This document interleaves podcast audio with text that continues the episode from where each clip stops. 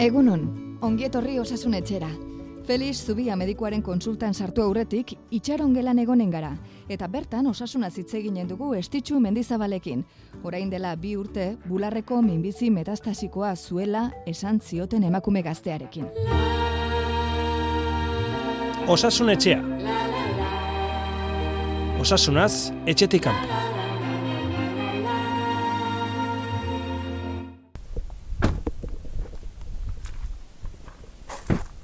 Esti, utziar nahi. Astigarragan gaude, Santiago Mendiko baselizan. Hemendikan gauza politiak ikusten dira, itxasua, natura, mendila, lasetasuna, gaur aize pixkat izango dugu, oi bai, baina, bueno, leku, leku lasai batea, ekarri zaitut. Santiago Mendiko ermitara ekarri gaitu estitxuk. Antzinako amairugarren mendeko baseliza da. Izen bereko mendiaren gailurrean dago, berreunda laurogeita emezortzi metrotara. Astigarragako gune geografikoaren erdian gutxi gora bera. Irigunetik gertu badago ere, mundutik aparte dagoela dirudi. Herritik bi kilometro tardira dago eta Donostia, Errenteria, Hernani eta Oiartzun bezalako herrietatik hamar kilometro baino gutxiagora. Toki baketsua, lasaia, paregabea osasun etxeko itxarongela bihurtzeko eta osasuna zaritzeko. Ez da tokitxarra izketan lasai aritzeko.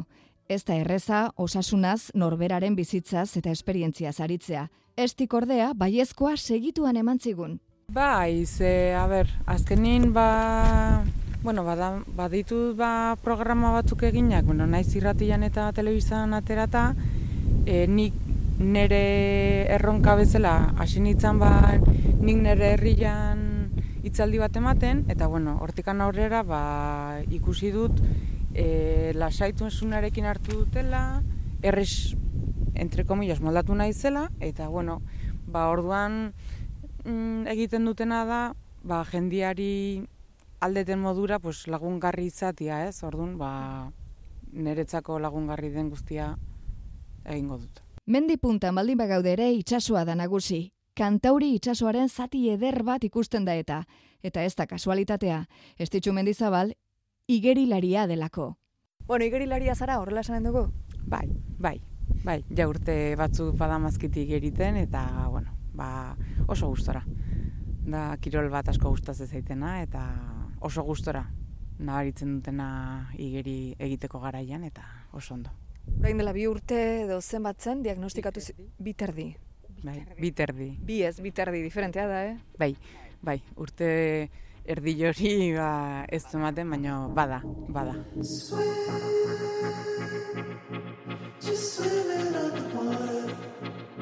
Igerik eta bat ere bortitza ez den kirola da. Horrek esan nahi du egiten diren mugimenduek artikulaziotan eragin leuna dutela eta beraz lesio arrisku gutxiago dagoela. Horregatik igerik eta denentzako gomendagarria da. Aurrentzat, adinekoentzat eta minbizia bezalako gaixotasunen bat pasa dutenentzat. Orain dela bi urte terdi horren aurretik eh, igerian aritzen zinen? Bai, bai, bai, e, ni berez 2007an hasi nintzen igeri egiten. Bai, Igerik eta kirol aerobikoa da. Normalean demora luzez praktikatzen den intentsitate basuko kirola baita. Zertan hobetzen du igeriketak zure osasuna? e, Fisikoki, eh? fisikoki, bueno, ba, neri ez dakit indarra ematen hau. Edo naiz ta, a ber, gehi, egila dare da kirol bat asko gustatzen ditena, eta orduan ba, mm, ez dakit, oso gustora nabaritzen azberarekin, orduan sentitzen dut indarra bezala ematen azgila. Orduan da, pues, oi, a potentzia total, da potentzia askokin, bai. Igeriketaren praktika ongizate psikologikorako ona dela erakusten duten hainbat ikerketa egin dira. Garuneko odol zirkulazioa hobetu egiten du eta neurotransmisoreak askatu. Horrek denak dakar, antsietatearen eta depresioaren sintomak murriztea eta beraz aldartea hobetzea. Ez hori bakarrik, ikaskuntza eta memoria gaitasuna hobetzen ditu. Eta mentala, buruko ze, zer ematen dizu? Boar, ba, lasaitasuna, relajatzen hau asko uretan, bueno, e, batzutan mm, gauz, a ber, ez da gauz diferente, igeri egiten dugu, baina batzutan da, la de, jo, igual irlareuntz goazenin, dependeta ze aiekatikan hartzen dugun, ba, esaten dut. Ai, aber hemen bian, eske lagun batei gustatzen zaizkio erizoak, e, eta Txastrikoak, e, hori da, hori da, bai.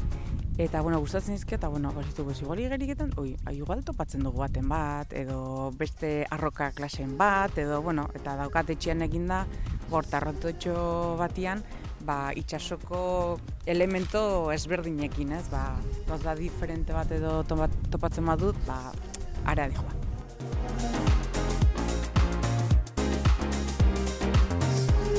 Minutu batzuk daramatzagu estitxu mendizabalekin izketan eta galdetu aldiogu zer moduz dagoen. Ez da edozein galdera osasun etxeko itxaron gelan gaudeta. Ondo nago, baina, bai, ondo nago barru hortan, pues batzutan e, neke batzuk daude, ba, ez dianak nabaritzen edo jendeak ez ditunak nabaritzen. Igual gertuko gertuko jendeak bai, baino aldameneko jendeak etxetikan kanporako jendeak edo ez ditu nabaitzen, ez? Ta esaten baino zen, jo, eske zaude, oso ondo zaude eta itxura oso ona daukazuta. Bai, eske itxura bai egia esan asko zaintzen naiz, gauz asko egiten ditut eta bai, gaur eguerdian, e, adibidez pertsona batekin izketan, eta esaten hau, jo, esti baino eske, zea zala dakazu. Ba, e, bar, hortan nahi nintzen pentsatzen. Ez dakit oso friboloa da, baina ze kutixa duzun. Bai, bai. Eta egia esan, minbizia e, pasa eta gero ez, ba jende askoak esaten hau. Hoi aldaketa egin dezu, ez? Edo, ze, ze ematen dezu, zer egiten dezu? Eta esan diot, bueno, pues haizu, zaintzak egitea, pues hori dauka, ez? Bai. Nere, neretzako, Ja. importantea da, bai. Oain dela bi urte terdi, zein izan zen diagnostikoa, ze pasatu zen, a ber. Bueno, diagnostikoa oso gorra zen. E, izan duzan, aieko batetikan minbizia zagola, baina minbizi hori metastasikoa zela. Osea, metastasikoak e, badakigu zer esan nahi duen. E, organo diferentetan kokaturi dagola, eta, bueno, ba, bai zure bizitza e, epe laburreako dagola. Horrelako diagnostiko bat entzutean, inork ez daki nola erreakzionatuko duen. Estik kontatu digu berari zer gertatu zitzaion bularreko minbizi metastasikoa zuela entzun Hasiera hasieran ba borobil borobila lurrea jo nintzen. Hasi. Borobil borobila. Jaso ziaten, kamilan egon ginean, e, pixka bat izketan eta hori, eta esan ziten. E, bueno, gaurko e, honeaino, notiziak honeaino. Eta esan nion ez, ez, ez. Nik nahi dut e, gaur eta orain dena esatea. Eta esan ziten, e, ez ez, e, zure familiar bat hemen dago, eta ez, e, beraren gatikan ez. Eta nik esan niona, haizu, hau ez da e, galtza batzuk e, zen nahi duzu txuriak edo beltzak. Ez dago aukerarikan, hemen dago zezen nahi adarre, adarretikan heldu utziari eta horrea segitziari. Ja, bai, bai, si nuk ulertzen dizuzuk e, onartu dezu, baina, bueno, zure familiarrak, bai, igual ez. Orduan, ba, ba, igual beste egun bateak utziko dugu. Eta, karo, niretzako beste urrungo eguneako, ba, mm, ba niretzako okerro. Bai, e, beste alde batetikan batuntzako hobeto, baina ni nahi nun, pues, venga, hau bota nahi, osea, dena esan, eta kitxo, osea, ni nahi dut guanain, eta, eta jazta, osea, esan, zenen aurrean nagon. Eta, bueno, ba, urrungo honean ere bukatu zen, e, etzan diferentzia asko egon, baino, baino bai. E, ala izan du zen, de, hori dago, eta punto. Ba, nola hasiko ginen kimiokin eta hori, eta jazta. Gogorra den diagnostikoaren aurrean zenbat denbora geratzen zaion, ez zion galdetu estitxuk medikuari. E, bueno, ba izan ziten denbora gutxiako. Etzian esan zenbat denbora. Nik ez nun galdetu, baina, bueno, gertutasuneko tokatu zaizkigun kasuak horrela izan du dira. Metastasikoak. Mm, a ber, nik esaten dut gure gertuan tokatu zaizkigunak sei hilabete baino gehiago ez dute egin. Bi urte eta erdi pasa dira orduzkeroztik. Medikuak zer esan zion badakigu, baina zer esan bezain importantea baita nola esan. E, bueno, egokia... Mm, ez dut... A ber, ez dut uste egokia izan du zenikan, e, bai egia esan, beste jende batzukin izketan eta hori, pues, que, batzutan esaten dugu ez, jo, beste modu batera al, aldute edo al, alzuten esan ez. Baina, bueno, e, azkenin, e, neri norbaitek hau esaten mari da, ba esaten dut, bueno, pues, hau dago, osea, azkenin, a ber, ez, ez da berdina, alde batea esan edo bestera esan, bai? Baina nik esaten dut, bueno, zer dago eskutartean, hau. O, orduan, digo, pues, hau dakagu, eta honekin e, aurrera. Hain diagnostiko delikatuak emateko prestatzen aldituzte medikuak. Medikuei erakutsi beharko litzaieke nola esan? En, hombre, a ber, nik orain bere posturan jarri barko ganuke, orain ere enizuke esango nik ala egingo nun, edo horrelako hitzak erabeliko nitun.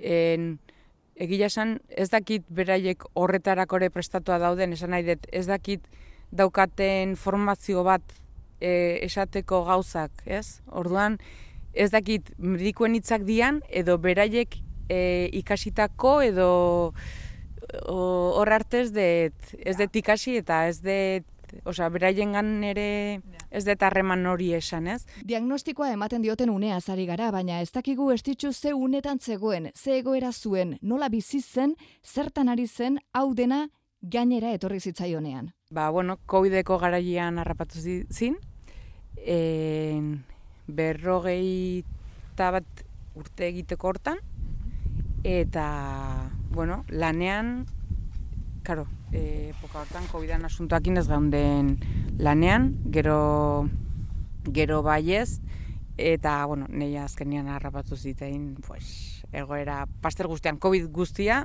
etxean sartuta, ba, e, zarekin, minbiziarekin, eta, bueno, gero tratamentuak hasi nitzanean, kimioarekin eta hori, ba, bueno, ni bagarrikan bizi nitzan, eta COVID-an asuntoak inta, edo kimioak emandako garaian, zen izango zen, eta COVID-a ere harrapatu nun. E, hasieran bai aman etxera jo nitzela. Baino, e, ba, epoka hortan tokatu zin, ba, etxean. Eta bai egia esan, en, ez nun asko pentsatzen, osea, ni nazpurtzena da ez nago beti lade, jo, eske hau eta bestea eta... Praktika zara. Bai, bai. Nik uste dut, e, olako egoretan, ba, praktizia, niretzako, eh? Nire ikuspuntu gantikan, praktikoak izan bar gara. Garai hartan bakarrik bizi zen eta jatetxe batean postreak prestatzen gozogile lanetan zebilen. Lan egiteari utzi behar izan zion oski eta orduzkeroztik bere burua zaintzea da bere lana. Kirola, e, elikaduran aldetikan ere hasi nintzen zaintzen, berez lehenoztikan ez nakan elikadura txarra, ez nun gaizki jaten, ez nun e, alkola askore ez nun jaten, ez, nun, ez dut erretzen, ez nun erretzen, baina, bueno, ba, beste puntogako batzuk ere sartu ditut artean, batzuk, aldatu, aldatu egin ditut, aragi gorriak kendu ditut, e, sartu dut fruta gehiago, e, ensaladak, e, aragi txuriak, alare gutxi jaten ditut, baina hor daude. Gozogile gozozale bat izan da, aldaketa nabarmenena izan da azukrea bere bizitzatik kentzea. azukrea kendu dut. E, euneko laro gehieta eme sortzi emeretzi bat. Naizta ni berez e, repostera, bueno, ez dakit esan, nitzan edo naizen, ez dakit. Baina, baina bueno, ni nitzan beti probatu, probatzekoa, bai, bai. Nagusiarekin beti postre berri bat egiten genunia eta esaten nion, jo, eske hortza honek probatu du eta honek ez, eta venga, berriro probatzea, eta, eta beste bat, eta bai, bai, venga, beste bat. Gozozalea zinen. Oso, oso, oso, egia esan oso. Osa, jekitzeko garaietikan, oheratzeko garaia arte, oso gozozalea, oso. Eta guain hori nola kudeatzen duzu, nola dara mazu. E, bueno, oso ondo da daramaket, e, nik esaten dut, azukrea kendu dut, baina txokolatea hor dago. Txokolatea dut kentzen. Txokolate beltza, oze? Beltza, beltza, beltza. Bai. Beltz beltza zenbateainoko beltza. E, euneko laro gehieta emezortzi, laro gehieta meretzi. Bai. bai. Estik oso oso zorrozki zaintzen du bere burua. Analitikak egin eta estudiatu egiten ditu. Bere ondorioak ateratzen ditu eta analitika onak izan da ere, hoieko hobetzeko neurriak hartzen ditu. emakume ikaragarri disiplinatua da, betidanik. Beti, txikitatik Beti, beti, beti. E, baino deneako nik uste dut, eh? E, adibidez lehen lan egiten nuen garaian, e, osteleritzan, ba, lan orduak oso, oso zaiak, bueno, zaiak edo, ba, goizeko amarretan sartzen ginen, e, gero arratsaldian deskanso bat edukitzen genuen, eta gero gabian, pues igual, amabitan, amabia territan ateratzen ginen, bai. Baina gero, normalian zeitan, e, beti altxatu, e, altxatzen nintzen, kirola gita joteko. Lania sartu baino zikan, kirola, bai. Kirola, gozaldu, prestatu, eta lanera. Bizitza goitik bera aldatu zaio estiri. Gozogintza utzi, lanik gabe egoten ikasi, eta bere lana bere burua kontu behar izatera pasada. Hori bai, beretzako denbora gehiago hartzen du, orain bai, lehen ez. Ordu gehiago deskantxatu, askoz gehiago, ze gorputzak eskatu iten hau, bai e, liburak irakurri. E, tokatu zait e, irakurtzea oparitu nazkiten liburu batzuk eta gila esan jo, astentzan astezaren horretan eta abera, abera, abera, abera, eta horrengo eta abera, abera, abera, eta bai, bai. Izen burua badakizu? E, bazan la novia gitana eta trilogia hori irakurri nuen. La novia gitana Carmen Molak idatzi eta 2018ko maiatzaren amazazpian argitaratutako eleberria da. Elena Blanco inspektorea saileko lehen liburua da, eta ondoren etorri ziren La Red Púrpura, La Nena eta Las Madres. Susana Makaia, aita hijito duna den, baina hijito moduan ezi ez den neska da, eta ezkondu aurreko festan desagertu egiten da. Ilotza bi egun geroago agertzen da karabantxe lauzo madrildarreko bista alegreko txabola batean. Inspektora Blanco, Las muñecas sabemos que estuvo atada mucho tiempo y bien fuerte. ¿y esos cortes? Trozos de cristal. Le han rapado la sien izquierda. Orain telesail bihurtu dute eleberri hause, estitxu mendizabal hain lotuta duen hause. Liburuak irakurtzeak noski burua entretenituta mantentzen laguntzen du, baina burua entretenitzeazkain zaindu ere egin behar da. Laguntza psikologikoa jaso ote duen galdetu diogu estitxuri. Hasieran, pues hori, notizia ematen digutenean, eta, bueno, e, guri eskura jarri diguten, ba, nahi baldin bagenuen espezialistakin hitz egin, psikologoakin, eta bai niretzako, bai familiarrentzako, bai gertuen jendantzako, eta, bueno, ba, etxera iris, iritsi ginean, pues, egun bertan ez, baino aste barruan, e, gogorotzen asus ondo, e, sofan ginen, ama eta biok, eta esatena, bueno, ez eta zer itzen zaitu jo, psikologan gana, juteko, edo, eta esan nion, e, bai, bai, bai, nahi balin badezu, ordu hartzen dugu, eta zuretzako nahi balin badezu, juten geha, eta ez ez ez, baina zuregatik nahi naze, eh? Ixon ez ez, nik ez dut, nik ez dut ber. Osa, nik az, onartu dut, e, badakit zer nahi duten egin, eta, bueno, pues, hemendikan aurrera, ba, ba, bide hontantikan hartuko dut. Ez du laguntzarik eskatu, baina bai eskaini. Besteei aholkuak ematen ari da. Itzaldiren bat ere eman du. E, bueno, neri galdetzea atortzen zaiten edo zein, e, galdetzen manen baizu. E, jendia izan dut, egoera berdilan dagona, eta laguntza eskatu nauna, edo, a ber, e, nahi de jakin zu zer egiten duzun, edo nola eramaten duzun, edo zer, eta nik esaten diot, edo esaten nion, e, nik hau da, nik egiten detena. Hor, horrek, horrek ez du esan nahi zuri ongi jungo zaizu nikan. Nik mm, pentsatu dut hau egitea eta horrela ematen dut eta niri horrengoz ondo juten zait. Minbizia ari gara luze eta zabal. Hitz egin dezagun gaitz honetaz hitz egiten den bakoitzean erabiltzen den terminologiaz. Minbizia ari garenean askotan hizkera oso belizistak erabiltzen dira. Ikerketa batek sare sozialetan bularreko minbizia hitz egiteko erabiltzen den hizkera gerrazalea zohartarazi du. Minbizia, bularra, emakumea eta borroka dira sare sozialetan bularreko minbiziari buruz hitz egiteko gehien erabiltzen diren hitzak. Eta horrek, gaixotasun hau duten paziente batzuen errealitatea, elkarrizketatik kanpo uzten dute txostenak dioenez. Minbizia duten pazienteen elkarte ezberdinek bultzatutako ez irabazleak ez garaituak ekimenaren baitan egindako ikerketak ateratuen ondorioa da. Minbizia dutenek esaten dute izkera horrek ez duela zerikusurik euren errealitatearekin eta gaitzari aurre egiteko moduarekin eta kaltegarria dela deritzote. CMN, bularreko minbizi metastasikoaren elkarteko presidentea den Pilar Fernandezek esan du, izkera hori desagerarazi egin behar dela, metastasia duten pertsonei buruzari garenean bereziki.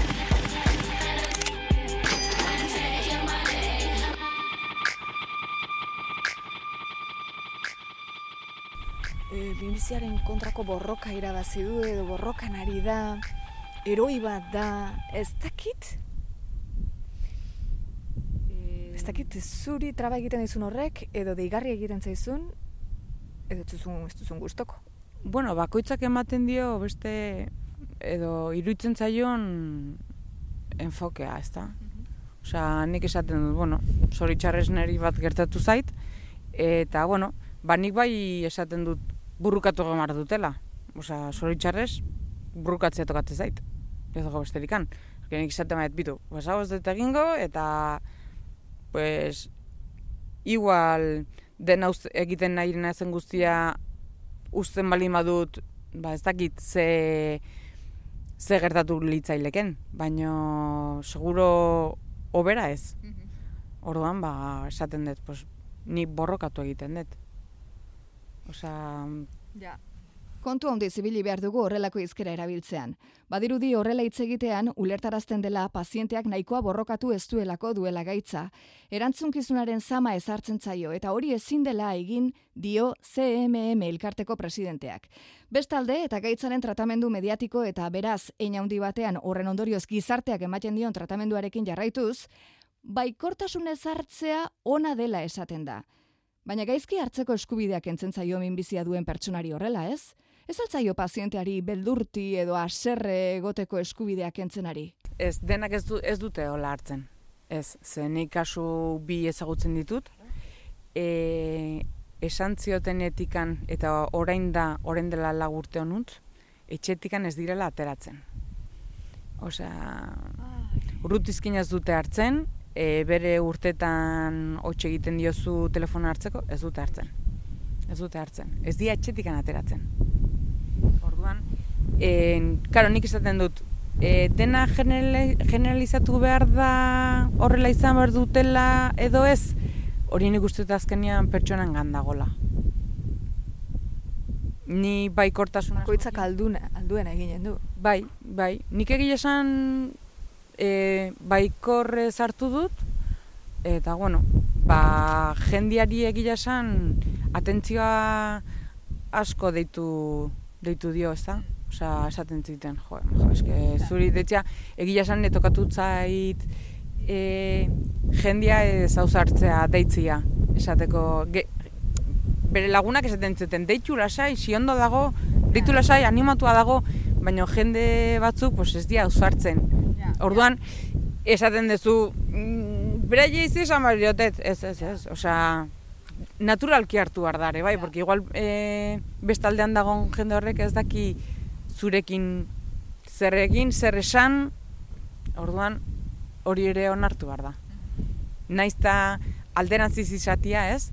E, zuk negatibo balin bazaude e, pataleta eguna daukasunia, porque nire askotan esaten zuten, esti, daukasunia pataletako eguna, eduki. Osea, eduki, denak daukagu, baina nik esaten dut, eske, eske naupena, mezi. Minbizitik eratorritako beste osasun arazoez izketan hasita, ze albo kalte dituen galdetu diogu estiri. Ba, ai- aieko batetikan neke hori, ez? Batzutan esaten dugu, ba, igual arratsalde bat lagunekin egon, eta, bueno, pues, e, zer, afalduta parranda itaguaz, e, nik ezin du parranda egin. ez dut, osea, bestela egin behar dut eguna, neurtu, neurtu, neurtu egin behar dut. Baina nik ezin ditut parrandak egin, adibidez, senti hortan. Edo bestela parranda egiten badin badut, urrungo eguna, e, ez dago egunik, osea, dago sofa eguna.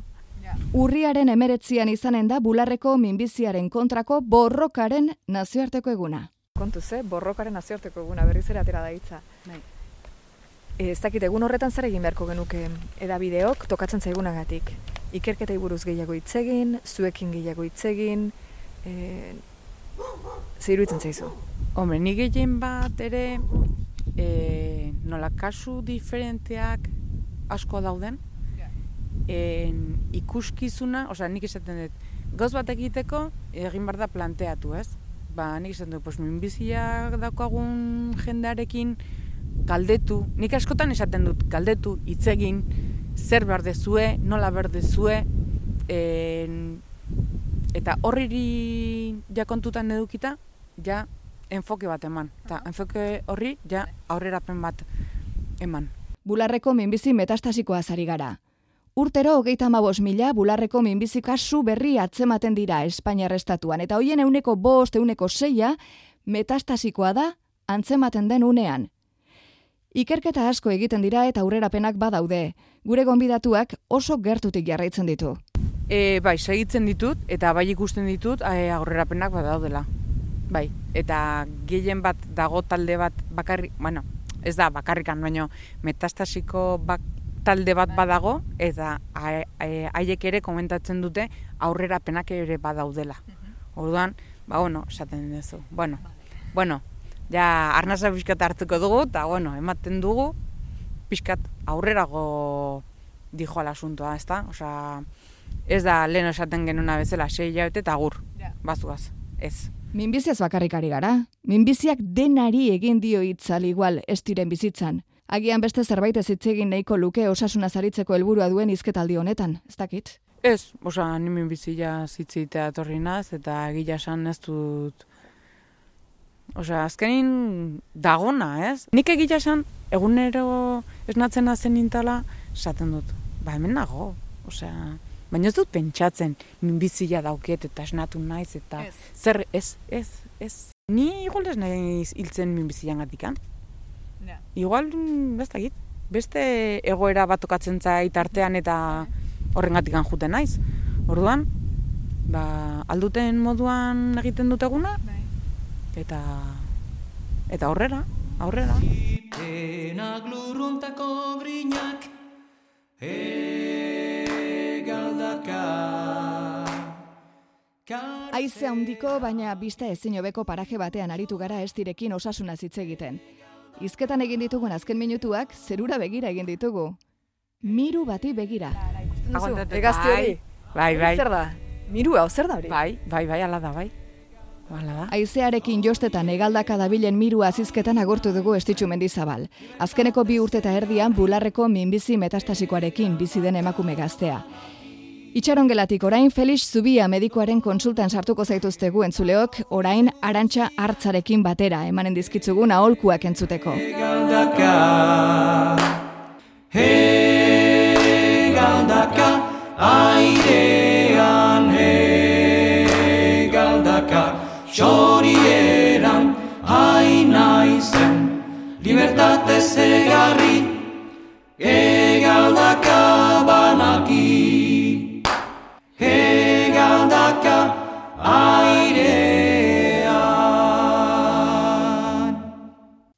batean ekarri gaitu estitxu mendizabalek osasun etxeko kontsultara itziar alduntzinekin egindako solasaldian. Eta aitortuko dizuegu kolpeka ditugula oraindik ere esan dituen guztietatik hainbat ideia. Kirolak duen garrantzia, minbizi metastasikoa duen batengan, fisikoki eta psikologikoki bietara. Jendeak eurengana inguratzeko duen erreparoa entzun diozue.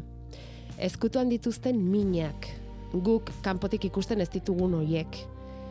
Eta minbizia izan arren, minbizia ez den beste zerbaitegatik hilitekenaren pensamentua ere bai. Ah, eta beste hau. Hain diagnostiko delikatuak emateko prestatzen aldituzte medikuak. Medikuei erakutsi beharko litzaieke nola esan. En, hombre, a ber, nik orain bere posturan jarri beharko banuke, orain ere enizuke esango nik ala egingo nun, edo horrelako hitzak erabilko nitun. En, egia esan, ez dakit beraiek horretarako ere prestatua dauden, esan nahi dut, ez dakit daukaten formazio bat e, esateko gauzak, ez? Orduan, ez dakit medikuen hitzak dian, edo beraiek e, ikasitako edo hor arte ez dut, ez dut ikasi eta ez dut, osea, beraiengan ere ez dut harreman hori esan, ez? Feliz Zubia, gure medikua, osasun etxeko medikua Euskadi Ratian. Egunon, Egunon, zer moduz gaude? ondo, ondo. Ondo. Bai, eta ikaragarri gustatu zite elkarrizketa. Hmm. Lehenik eta behin e, gure indarra edo arnaz emango diogu estitxuri, Mhm. bere bide horretan aurrera egin dezan. Hor, horretxek daukaba indarra, eh? Bai. Indarra transmititzen du bai. Eta zenbat posten garen e, gai honi buruz hitz egiteko izpidea jarri digulako, Felix. Medikuok jasotzen duzuen formazioan, zenbateraino lantzen da gaixoari diagnostiko edo berri delikatuak eman behar zaizkion garaian, hori nola egin, e, noiz, non, norekin dagoen, hori jasotzen duzue zuen medikuok zuen formazioaren barruan? Ba, ikasketa garaian, unibertsitate garaian oso gutxi. Nik eh, kontu pare bat edo ikasiko nituen eta zeharka beti. Gero egia da lanean azten zarenean, e, bi eratako eskolak daudela, badira horretarako ikastaro bereziak, eta gero bigarren eskola da e, egunerokotasunak erakusten dizunak, lankideek erakusten dizutena, eta esperientziak ematen dizuna, ez? Bai. Baina egia da, e, kontu hauetaz lehenetzela batera hitz egiten, eta geroz eta gehiago hori gara hitz egiten zorionez eta lantzen ere bai. Bueno, lehen, lehen izan ere, minbizia mm, ezkutatu ere egiten zitzaion. Lehen, e- edo, edo informazio osoa emanez, edo bat ere Bai. emanez, eta ingurukoei eman, eta... E, Bai, izaten ziren horri xiltasun kodeak, ez, Bai, puskatzeko oso zailak zirenak, edo bukaera arte zitzaion esatzen, eta e, nik uste horretan pazientearen autonomia geroz eta gehiago errespetatzen dugula, eta minbiziaren kasuan bereziki. Kontua da horrelako egoera zail baten aurrean, e, estitxuk esaten zuena ez, berak nahi zuen jakin dena eta gaur, orain, eta nahi du jakin informazio osoa, zenbaterainokoa den nire gaitza, eta noraino joana den, eta eta medikuek berriz pixka bat hor nola jokatzen duzue. Bueno, e, berritxarrak ematean medikun lana da, askotan gogorra, zenbaitetan ederra ere bai, hor sortzen diren gizarremanak oso politak direlako, eta beti ezinbestekoa. Eta beti informazio ematerako garaian e, hiru gauza hartu behar ditugu kontuan. E, bat da gaitza noski beti larria izango da, baina azkarra den edo mantsoa den, zer ikusirik ez duelako. Hau ez da gauza bera, e, ez dakit, minbizi bat eta minbiziarren urtetako bide bat, edo kolpe bat hartu buruan eta ba, kolpe horrek hilko zaituela esatea. E, lehen, bigarren kasu honetan askotan pertsonak ezin du hitz egin eta etxekoia izan behar zaie. Eta gero, e, zendagarria den, hau da, borroka luze bat izan arren, borroka egiteko bidea dagoen, edo, bueno, esaten digute hitz hauek ez erabiltzeko, ez? Baina, bueno, e, gero ez ditxu berak ere erabili du, da, e, aurrera egiteko bidea Mm. dagoen, eta bide e, posible bat baden behintzat, naiz eta zaila izan, edo zer eginik ez dagoen, horre informazio erabat ezberdina da. Eta gero hirugarrena da, pertsonaren izaera. Ze pertsona bera norakoa den, ze inguru duen, ze familiaren babesa duen, e, nolakoa den bere harremana, eta guzt, hiru gauza horietan e, oinarrituta ematen da informazioa. E, bada esaldi bat esaten duena, medikoak ez duela sekula gezurrik esan behar, eta esan behar zaiola pazienteak jasan dezakeen egia. Orduan, beti azten gara pixkanak informazioak ematen, eta egia da behar bada, e, ez ditu kolpetik jaso nahi zuela dana. Hori gutxitan gertatzen da, eh? E, dena kolpetik eta bere alako ematea, ez da, ez da posible izaten, eta gero, e, egia da baita ere, informazio oso ez dugula beti izaten. Ja. Hau da, e, guk ikusi genezake askotan e, ba, bestelako proba batean, edo e, minbizi bat denean ere ikusten duzu, ba, hor masa bat badela, tumore bat badela, e, ia ziur zaude hori minbizi badela, baina hori baiestatu egin behar izaten da. Probak Eta horrek eskatzen du biopsia bat, eta Mm, eskatzen du anatomia patologiko bat, eta horrek denbora eskatzen du. Eta gero jakin behar duzu edatu dagoen ala ez dagoen, eta tratamendua bat duen edo ez duen izango, eta askotan probo hoien menpekoa da bide bat ala beste esatea, eta orduan informazio den ematea batzutan ez da erresa. Eta gero, e, kasu bakoitza ezberdina da, eta antzerakoak ikusi arren, ez dakigu tratamendu hori ondo erantzungo dion ala ez erantzungo, eta nola joango den, ez? Ja. Orduan, e, ohikoena da, gu beti egiten duguna da, informazioaren zatitxo bat eman, horrelako gaitzetan ari naiz, eh? E, hau da, bide bat badagoen, hau da, diagnostikoa larria da, baina badago egiteko zerbait, badakigu hor zer datorren, eta orduan azten garena da beti informazioaren zati bat emanez. Hau da, ba, minbizi bat baldin bada, lehen egunean esango diozu kotxkor badagoela, masa bat, eta ez dakigula unala txarra den, ez da ia ziurregon txarra den. E, gero probak egiten doazen neurrian, emaitzekin informazio hori zabaltzen zuaz, eta aurrean duzun pertsonaren erreakzioa ikusten duzu. Eta bere ala igertzen zaio, edo informazio gehiago nahi duen, edo ez duen nahi galderak egiten dizkizun, ala ez, ze jarrera hartzen duen, ala ez, batzutan kuriosoa da, e, batzuri informazio ematen hasi eta beste gai batzeken ateratzen zaizkizu. Eta badakizu edo seinale da, ez duela informazio gehiago nahi, une horretan. Entzun gaur egiten diola, ez, duk esaten duzun bai. horri. Mm -mm. Eta beste batzutan berriz, bere alakoan eskatzen dizu, eta gehiago eta gehiago. horri eman egin behar zaio, eta askotan, ez daukagunean dena, zer ni behar bada ikusi nezake tumore bat, eta zen bai hau minbizi bada, baina ez dakit ze edapen duen, ez dakit e, noraino iritsiko den, ez dakit e, anatomia patologikoaren arabera tratamendua erabateko alabesteko izango den, ebakuntza beharko duen, kimioterapiak aukera ematen digun ala ez digun, ba, behar bada, hola azaldu behar izaten zaio. Gaur dakidan hau da, urrengo proben arabera hau etorriko zaigu, urrengo proben arabera ikusiko dugu zein bide den egokiena, aukera gehiago gutxiago ditugun, eta horren zaiutzi, baina honetan mm, izaten dira izaerak ere, batzuk bere alakoan eta dena nahi dute, eta ez daukagu informazio hori, ez? E, medikuok hartzen duzuen nahikoa denbora horrelako informazioa delikatua baita, askotan gaixoa ere ez duzu ezin duzu esakon ezagutu, ez daukaztuelako aurrez berarekin harremanik. Orduan eskatzen du honek denbora pixka bat eta Bai, bueno, eh, ez dakit, hartuko duzu. Derrigorren hartu baina... beharra dago, eta hasieran ipatu dugu geroz eta garrantzi gehiago ematen zaiola honi, eta garrantzi horrek dakar denbora hartzea ere. Ba, migoro, medikuak eta medikuak daude, batzuk era batera, beste batzuk bestera, baina nik ezagutzen dudanagatik behintzat, denbora eskentzen zaio, eskaini behar zaio, eta egun bat baino gehiago eskaini behar zaizki honi, eta gainera tartearekin informazio guztiago gozatu, eta informazio egoki bat lortu arte. No, badira beste goera bat, behar bada e, guztiz ezberdina dena, ez? E, hori guri tokatzen zaigu. E, kolpe bat hartu, tetraplegia bat izan, ez zangot ez e, besorik mugitu ezin da, jakin ez duela mugituko, eta hori nola esan, ez?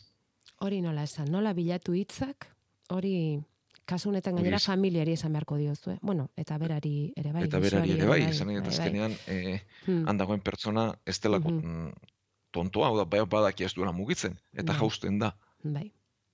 Ez, e, bueno, ba, hori beste, beste une bada, eta beste momentu bada, ez? Bai, bai, bai. bai. E, hori lehenik eta bain e, familikoekin lantzen dugu, uh eta gero hor bai pertsonaren izaera ikusi beharra dagoela nolakoa den, ez da gauza bera hogeita bost urterekin gertatzea edo irurogeita mamosterekin gertatzea, eta hor, bueno, e, beti egia esanez, ba, zaiatzen gara prestatzen, eta bide bat egiten laguntzen, ez? Baina egia da ez dela erreza, baina baita ere gure lanaren zati da eta horregon beharra daukagula derrigorrean. Eta honelakoetan aktibatzen da laguntza psikologikorik, Felix? E, bai, bueno, minbiziaren kasuan bai dudari gabe, minbizi duten pazienten elkarteak baditu psikologoak eta oso honak, bestelako kasuetarako ere geroz eta gehiago egiten ari gara, eta geuretzat ere bai, eh? Ja, ja medikuok ere zaindu beharra daukazu ez egun burua, ez? Eta osasun langile guztiok, ez? Eta formatu baita ere alor horretan, ez? Bai, eta bueno, e, jakin momentu joak pasako ditugula, tokatzen zeskigula lanagatik, bai. baina ez dako egula derrigorrez beti ondo egon beharrik eta beti e, alai egon beharrik, eta geuri ere e, erazaten gaitu, eh? Bai, bai, bai. Eta geu horren testigu, eh? pasa zenitu zen eta medikuok ere bolada gogorraskoak, eh? E, besteak beste COVIDaren garaian eta gogoratzen naiz bai. Bueno, bai, baina izaten dire egunak eh, etxera etortzen zarenak, ba, bai. pertsona gazte bat okatu, diagnostiko txar bat eman beharra izan, eta askotan etxera eramaten duzu, bai. baina bueno. Hori burutik kentzea ez da gauza erraza izango, ez da? Ez, baina egin beharra dukagu, eta geroz eta garantzi gehiago ematen zaio horri, eta bueno, ba, beti ez dugu asmatuko, baina nik uste e, ematen zaiola duen garrantzia duen tokia, eta hortik abiatzen delako gero, zendakentzaren prozesu guztia ere, ez? Mm Zainketa berezien sailan egiten baitu lan, Feliz Zubiak ongidak izuenez donostia ospitalean, eta hor, ba, kasu larri askoak ere tokatzen zaizkie, askotan eta eskotan. Bueno, gaur estrenatu dugu urria eta hil arroza deitzen diote honi, bularreko minbizia dutenei babeseman eta gaitzaren kontzientzia zabaltzeko hila delako, estitxu mendizabalek eman dio, kolore arroxa osasunetxeari, urriko lehen egun honetan, eta bide batez gogora dezagun, 2008ko EITB maratoia ere, minbiziaren ikerketara bideratu izango dela.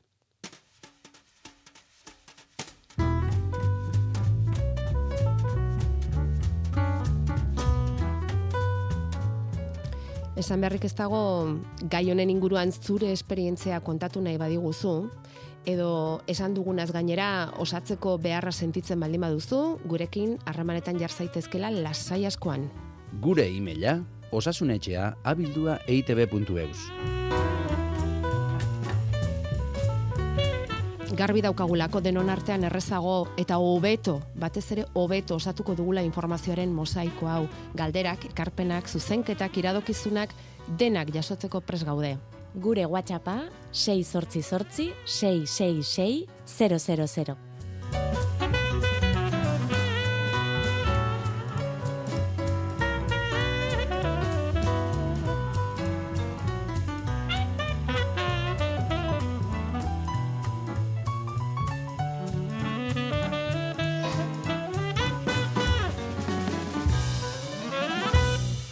Osasunetxa, gaur ere amarrak arte Feliz Zubia medikoarekin Euskadi Ratian.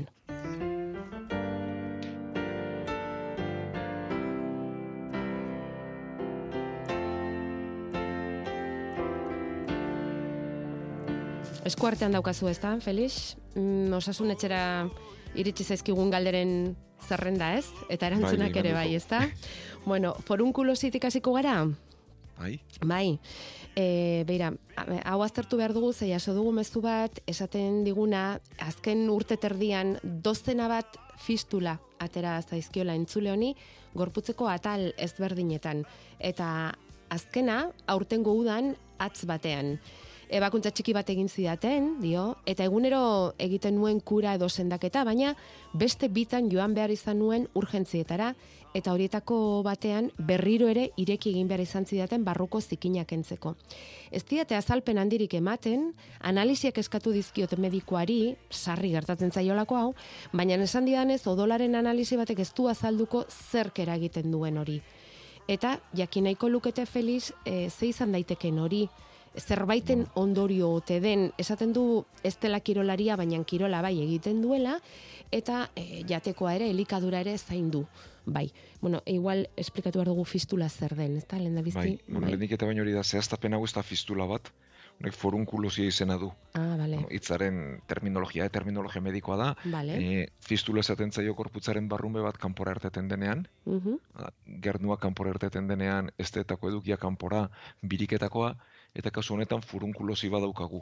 E, daukaguna da larroa zaleko infekzio bat, hilearen inguruko infekzio bat. Hileak baditu bere inguruan izerdietako ipeguruinak, hauen irteera itxi egiten da, bertan pilatu egiten da barruko eduki hori, e, izerdia edo koipea, askotan biak batera, eta ondoren infekzio bat garatzen da larroa zalaren barruko aldera, eta gero hilearen bidea jarraituz, irten egiten da eta lertu egiten da e, sakonekoa denean horri furunkulosia esaten zaio. Da, batzuetan folikulitis esaten diogu oso oso asalekoa denean eta tantatxoa denean, baina larrua zalaren barruko geruzetan gertatzen denean eta hor daude guruinak, ma horri furunkulosia esaten diogu. Eta egia da, pertsona batzuk errepikatzeko joera izaten dutela. E, batetik euren koipe eta izerdiaren ezaugarriak alakoak direlako, eta bestetik e, behar bada hori ala izanik eta joera hori ala izanik, ba ez direlako neurri guzti guztiak betetzen, ez da inoren errua, eh? baina baditugu bintzat egin beharreko gauza batzuk. Bai. Orduan, e, batetik erropa esturik ez eraman eta kotoizko erabili. Hau da, izerdiari kanporateratzen utzi behar zaio. Erropa oso estu eta sintetiko erabiltzen badut edo gomak baldin baditut edo eusteko kontuak baldin baditut horrek berak ez utziko izerdiari irteten eta infekzio garatzeko arriskua izan liteke. Vale. Gero, e, joera hori duenak ondo ondo garbitu berritu gure eta xagoiarekin eta gero ondo lehortu. Ez eta gertatzen da askotan edo e, erretenetan, ipur gainetan, bestelako tokitan e, presio horrek hor mantentzen duela eta ez dugu esango pertsona hauek ez direnik garbitzen, ez diogu inorri hori esango, Ja. baizik eta garbitasun gehiago behar dutela besteak baino, presio hori edo e, pixu horrek sortu duen tapoi hori kanporatera dadin. Bale. Eta gero, e, behin gan, azten denean edo nabaritzen dugunean, zet nabarituko dugu gorritu eta onditu txiki badagoela, garbitasunarekin hasi ura eta xagoiarekin, ondo lehortu eta lehenik eta behin kanpoko desinfektante bat emango diogu. Jodoa edo klorezidina erabili liteke.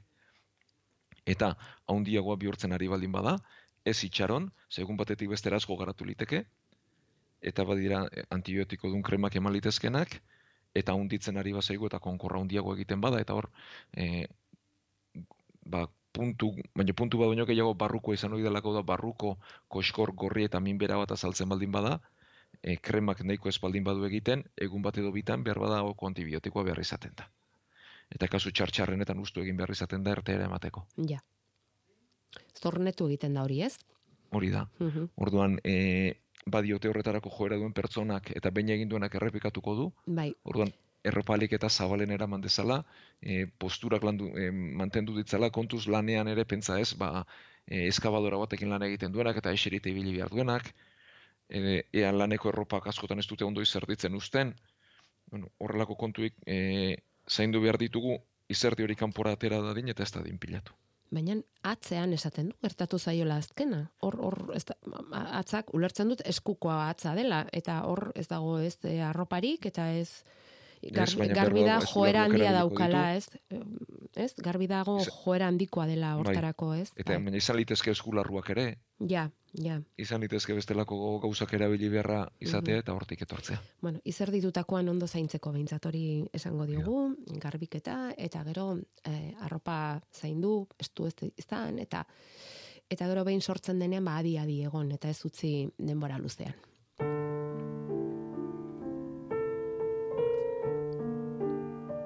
Osasun etxea. Euskadi Irratian. Hemen inguratu zaigu beste entzule bat, laurogei urtetik gora dituena, gizonezkoa eta prostatatik operatzeko zain dago. Pixa egiteko arazoak dituenez, sondarekin dabil, eta horren ondorioz, infekzioak izaten ditu oso sarri, bata bestearen segidan. Ondorioz antibiotikoak hartu behar izaten ditu, denboraldi luzean, eta ahuldu ere egiten da. E, galdera da, Felix, infekzio horiek hain sarri ez harrapatzeko zer egin litekeen? Hori galdetzen dizute. Ez baitakite zenbat denboran egon beharko duen ebakuntzaren zain, ze osakidetzatik esan omen diete ebakuntza egiteko itxaron zerrenda luzea dela. Bai, Orduan- zoritxarrez, eta azken arremedio hori luke ez, e, prostatatik e, bakuntza egin eta sundakentzea. Bai, Bueno, bitartean zer... dugu, beti horrelako sonda bat jartzen denean, mutur bat maskurian jartzen dela, bestea kanpoan, Mhm. zakiletik zehar, eta gero gelditzen den e, sonda horren puntan e, poltza bat jartzen dela. Eta hori da, e, sistema hori da ondo zaindu behar dena. Egunean bitan garbitu behar izaten da, ura eta xaboiarekin, ingurua eta sondaren kanpoko aldea bai, ere bai, poltza ez. Eta garbiketak egiteko, eskuak aurretik ondo garbitu behar dira, ondoren ere bai, eta ez da ez konektatu eta ez deskonektatu behar. Askotan izaten da joera garbitasun hobeto egiteko, sondatik poltza deskonektatzeko, eta hori ez da egin behar. Oda, beti poltzak deskonektatua, e, konektatua behar du, deskonexiorik gabe. Eta e, erdia bete baino lehen ustu beharra dago. Hau da, infekzioak etorriko zeskigu kanpotik sartzen delako, edo pixa bera gehiegi pilatzen delako poltzan, maskuria baino gorago gel- gelditzen delako eta bueltan datorrelako. Eta, Orduan, barkatu, eh? Kanpotik eh, ez etortzeko. bai. Egunean bitan garbitu beharra dago eta ondo ondo lehortu, Eta poltsa konektatuta egon arren, e, e, garbiketa hori egitea posible da? eta behar da. Behar da. ikasi beharra dago, baina beharrezkoa da, eh? Kanpotik, eta gero sondaren inguruen ere bai, udalarrua zala, eta azkenean eh, hor ditugun egitura guztiak, eta gero sonda bera ere bai. Eta gero, e, poltzak ez du erdia baino gehiago bete behar. Bai. Oda, e, erdia bete baino lehen ustu beharra dago, sei orduan behin gutxienez. Eta gero, beti, poltza goraka ezigo. Oda, edozein garbitasun, edozein maniobra, edozein kontu egiteko, poltzak beti sondaren azpitik egon behar du. Goraka igotzen badugu, pixakatzera egingo du eta errazako infektatuko da. Eta gero, ez e, kolpe edo tirazorik eman. Horiek dira, ematen diren aholku orokorrak. Eta gero, gernua iluntzen azten bazaigu, edo zabelaren beko aldean mina azten baldin bazaigu, edo zukar pixka batekin azten bazaigu, hor infekzio badator, eta hor bere alakoan antibiotikoa behar da, hemen ere itxaron da infekzio okertzea besterik ez da egingo. Ja, ja.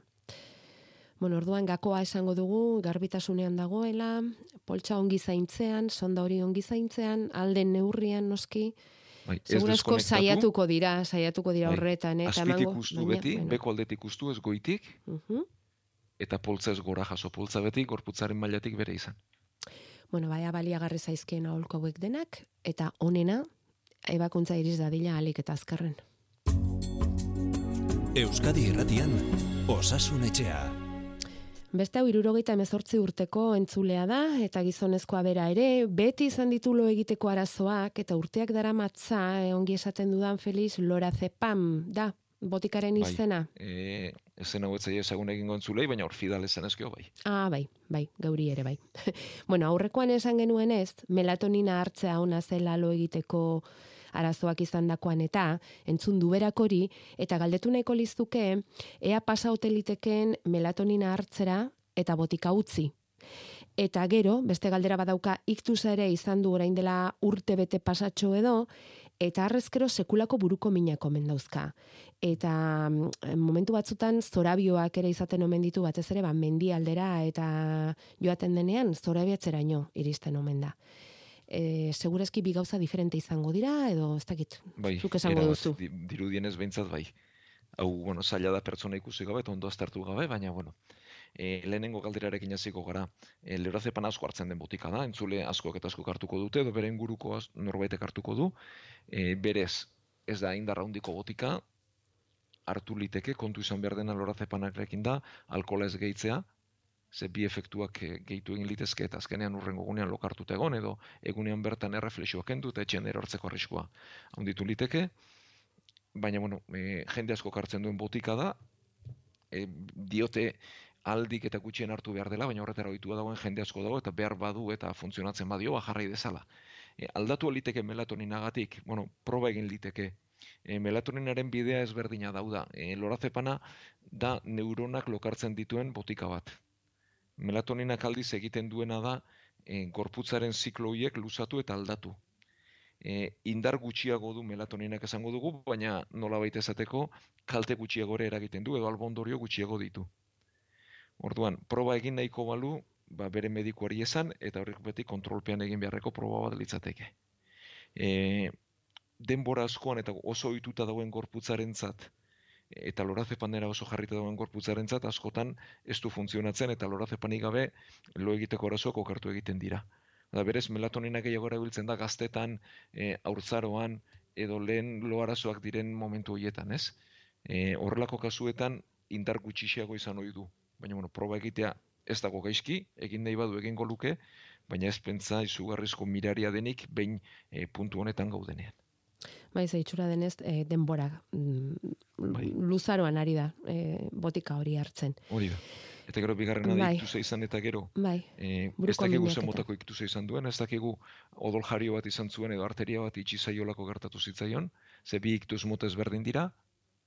E, odol jarioaren ondorioz eta bestelako iktusaren ondorioz ere askotan gertatzen dira edo gelditzen dira horrelako buruko minak, e, ondo ondo ez dakigula zergatik.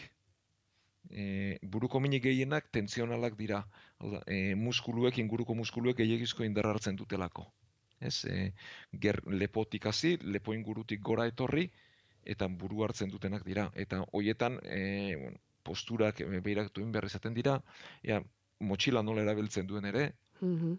Eramaten badu, e, bastoirik erabiltzen duen, alestuen erabiltzen, askotan, iktuza izan eta gero bastoia eramaten dugu ziurtasunagatik eta horrek muskuluen desoreka ere sortu lezake, Mhm. e, eta behar bada zorabioak hortik ere torri litezke zenbaitetan. E, hori ala balitz, bueno, ba, mekanika hori aztertu liteke normalean ez da ezer larria izaten, eta begiratu beharko genuke zeibilera duen, ea motxilarik erabiltzen duen ala ez, motxila horren pixu banaketa nolakoa den, eta bastoia erabiltzen badu aldela bi eraman ditzala pixua beti banatzeko eta ez alde batera karga gehiago bestean baino. Bai, ze zorabio baten ondore zeror, ondorio zerortzen bada edo, hori bai izan litekela okerragoa, ezta? Bai. Bai, Bai, eta gainera iktusaren kontrako botikak badira, e, odol jario ere okertu egin liteke, bai. eta bentsat aldela hauetan erorketarik ez izatea komeni da. Orduan tankera hartzen diozu mekaniko izan litekela, ez? Buruko minera. Lehenengo aukera beti hori dauda, hori pertsona da. ikusi gabe zaila da, ez? Ja, Baina ja. berak kontatzen duenagatik esfortzuan mendian gehiago, Bai, ba, lehen aukera bentsat hori litzateke. bai. Bueno, ba, espero dezagun gaur eman ditugun aholkuak baliagarriak izatea. Feliz, bukatu egingo dugu urriaren bateko osasun etxe hau. Esan ez, gripearen eta COVID-19aren kontrako txertaketa kanpaina bihar aurkeztuko duela osasun sailak, Euskal Autonomia Erkidegoan, hor jakingo dugu noiz ekingo dioten aurtengo txertaketa kanpainari, nola proposatzen duen osasun sailak txertaketa kanpaina hori aurrera eramatea, Nafarroan badakigu urriaren amaseitik aurrera hasiko dela. Ama egun barru beraz gutxi gora bera. E, joango gara zehaztasun guztiak ematen eta eman beharreko berriak ere aurreratzen. Ba, mila esker feliz zure azalpenengatik eta baita entzulei ere noski, zuzenean ala zeharka, beti osasun etxera inguratzagatik hori izango diegu ezta? Bai noski, eskerrik asko denoi eta gaur sortzir arte.